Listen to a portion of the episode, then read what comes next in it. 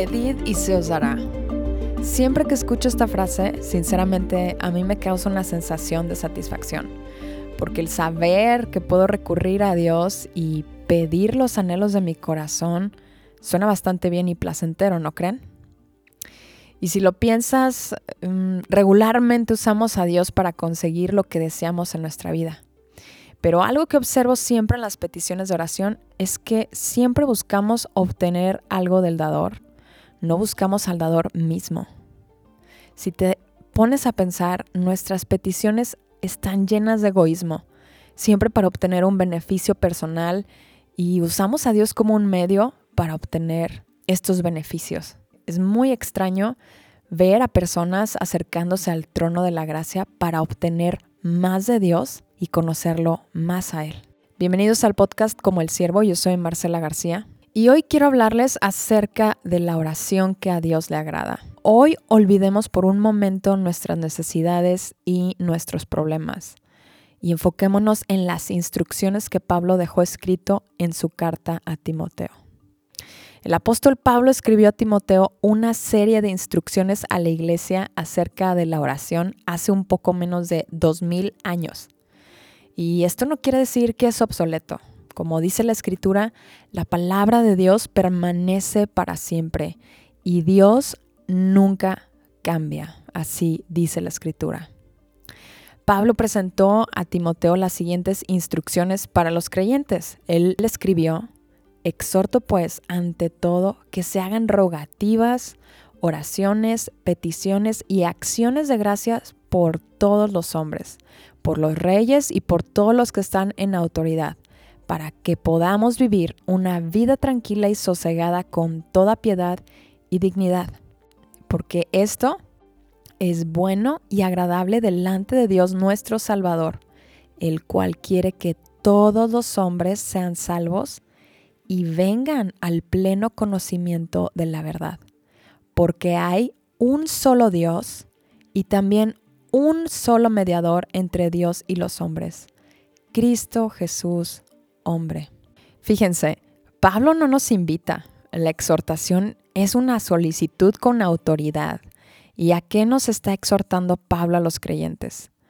a que intercedamos por todos los hombres, por nuestros gobiernos, las personas que tienen autoridad sobre nosotros.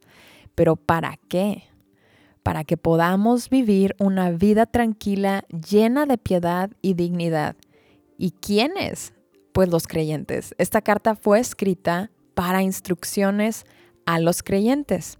Y los mismos textos nos dicen por qué debemos de hacer esto porque esto es bueno y agradable delante de Dios. ¿Y por qué es esto agradable a Dios? ¿Qué dice? Porque Dios quiere que todos los hombres sean salvos y vengan al pleno conocimiento de la verdad. ¿Y cuál es la verdad? ¿Qué verdad quiere Dios que conozcan todas las personas en este mundo?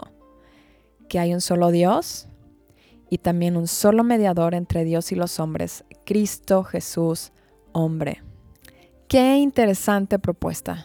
El apóstol Pablo nos exhorta a los creyentes, los que hemos rendido nuestra vida a Cristo, los que conocemos la verdad y la vivimos a través de su Espíritu, que es necesario que oremos por todas las personas para que sean salvas. Dios es tan bueno y tan paciente que quiere usar a la iglesia aquí en la tierra para deshacer las obras de las tinieblas y del pecado. ¿Sabes que es por eso que Dios no nos lleva en un instante al cielo una vez que hemos nacido de nuevo? Porque somos la luz de Cristo aquí en la tierra. Somos la sal de la tierra. Así dice Cristo. Y quiere que por medio de su Espíritu en nosotros cumplamos el propósito que tiene diseñado para cada uno de nosotros. Dios quiere usarte a ti, al creyente, al que ha rendido su vida a Cristo, para iluminar otras vidas a través del mensaje de esperanza. Pero ¿qué tenemos que hacer para que esto suceda? Tenemos que orar y tenemos que evangelizar la verdad.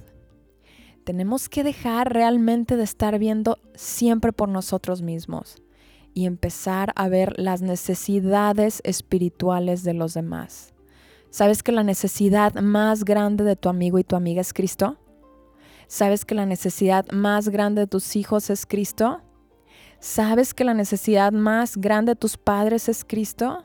Nada de los adoctrinamientos del mundo, la belleza, el éxito, las casas de, de mármol, las casas de cristal, nada de eso te vas a llevar. Porque, por eso dice en la escritura, ¿de qué le sirve al hombre ganar todo el mundo si va a perder su alma? Y el alma es eterna. ¿Realmente estás dispuesto a ser generoso como Cristo fue con nosotros? Cristo es el ejemplo perfecto de la generosidad. Él se dio a sí mismo por nosotros, insistió e insistió e insistió e insistió hasta que lo volteaste a ver. Él usa las personas, él usa las circunstancias, los problemas como un medio, pero sobre todo utiliza al Espíritu Santo para convencerte que lo necesitas a Él. Y esta obra realmente toma tanta fuerza cuando hay una persona intercediendo por la vida de otra persona. Sabes que cuando tú oras por una persona está Jesucristo tocando y tocando y tocando y tocando y tocando y tocando a su vida hasta que esa persona voltea a verlo. Y no significa que lo va a voltear a ver cuando tú quieras. Significa que va a pasar el tiempo necesario para que esa persona realmente rinda su vida a Cristo. Te voy a hacer una pregunta. ¿Estás intercediendo por la persona que amas? ¿Estás intercediendo por tu esposo? ¿Estás intercediendo por tu esposa?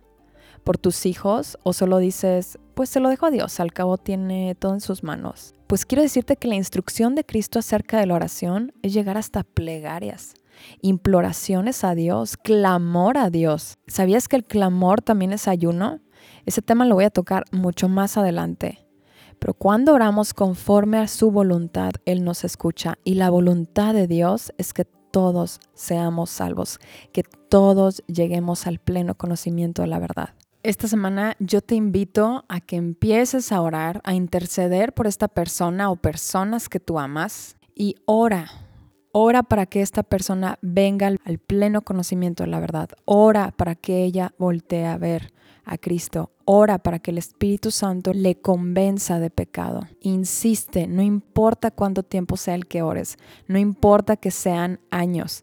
Dios es el Dios de lo imposible y Él responde siempre cuando oramos conforme a su voluntad. ¿Y qué fue lo que aprendimos hoy? Dios quiere que todos vengan al pleno conocimiento de la verdad.